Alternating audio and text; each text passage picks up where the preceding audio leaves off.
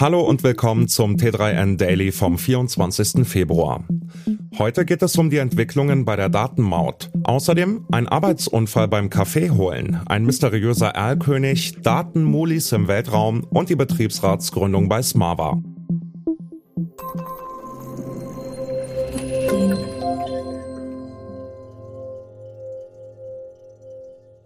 Margarete Vestager, die EU-Kommissarin für Digitales, setzt sich für die Interessen der Telekommunikationsanbieter ein und hat jetzt den Start einer sogenannten öffentlichen Konsultation zum Thema Datenmaut bekannt gegeben.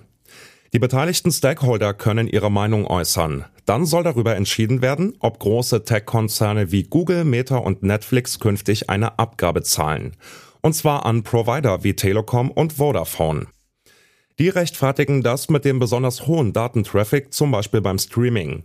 GegnerInnen der Datenmaut argumentieren, dass diese Abgabe letztendlich auf die VerbraucherInnen abgewälzt würde, die ja ohnehin schon die Gebühren für die Internetnutzung bezahlen. ExpertInnen sehen außerdem die Netzneutralität gefährdet.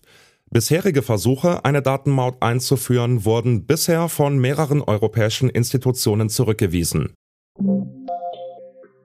Ein Sturz im Büro muss von der Unfallkasse als Dienstunfall gewertet werden, selbst wenn er beim Kaffeeholen passiert ist.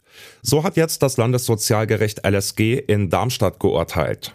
Eine 57-jährige Mitarbeiterin eines Finanzamts war auf dem Weg zum Automaten ausgerutscht und hatte sich dabei den Lendenwirbel gebrochen.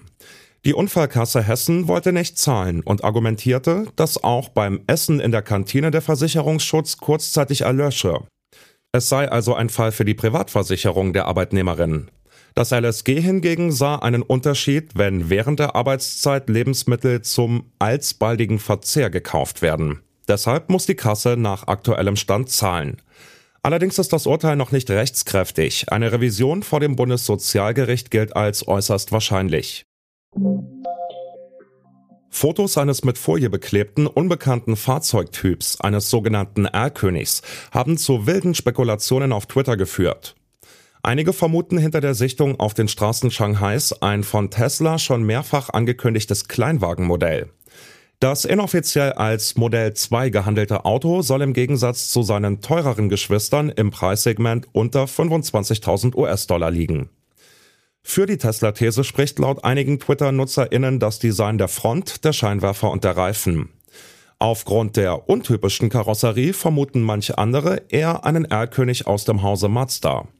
Vielleicht handelt es sich aber auch um den Prototyp einer Überarbeitung des Modell 3, die Tesla momentan in China entwickeln lässt.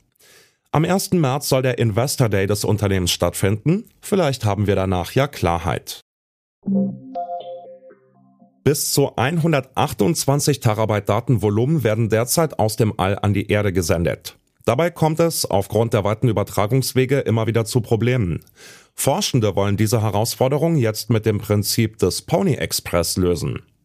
So wie im 18. Jahrhundert Botschaften im Wilden Westen der USA in einer Kette von Kleinpferd zu Kleinpferd übermittelt wurden, soll jetzt auch die Datenübertragung per Kleinsatellit funktionieren. Sogenannte Datenmulis nehmen dann Informationen von einer Marssonde auf und schießen sich in den Orbit, wo sie in die Reichweite eines anderen Kleinsatelliten nahe der Erde kommen. Nach erfolgreicher Übertragung können die Daten von der Erde aus heruntergeladen werden. So soll energiesparende, reibungslose Datenübertragung im All möglich werden. Beim Online-Kreditvermittler Smava wollen die rund 600 Mitarbeitenden einen Betriebsrat gründen. Aber bereits bei der Ernennung eines Wahlvorstandes kam es jetzt zu internen Konflikten. So sah sich einerseits der Standort Hamburg gegenüber Berlin unterrepräsentiert.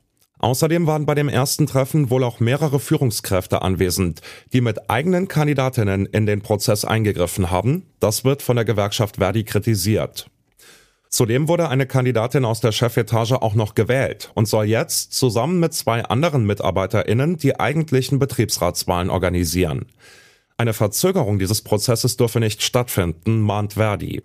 Smava hatte im vergangenen Jahr nach der Übernahme des Unternehmens Finanzcheck rund 200 Angestellte entlassen. Das war schon wieder mit dem T3N Daily für heute. Noch viel mehr zu allen Aspekten des digitalen Lebens, des Arbeitslebens und der Zukunft findest du rund um die Uhr auf t3n.de.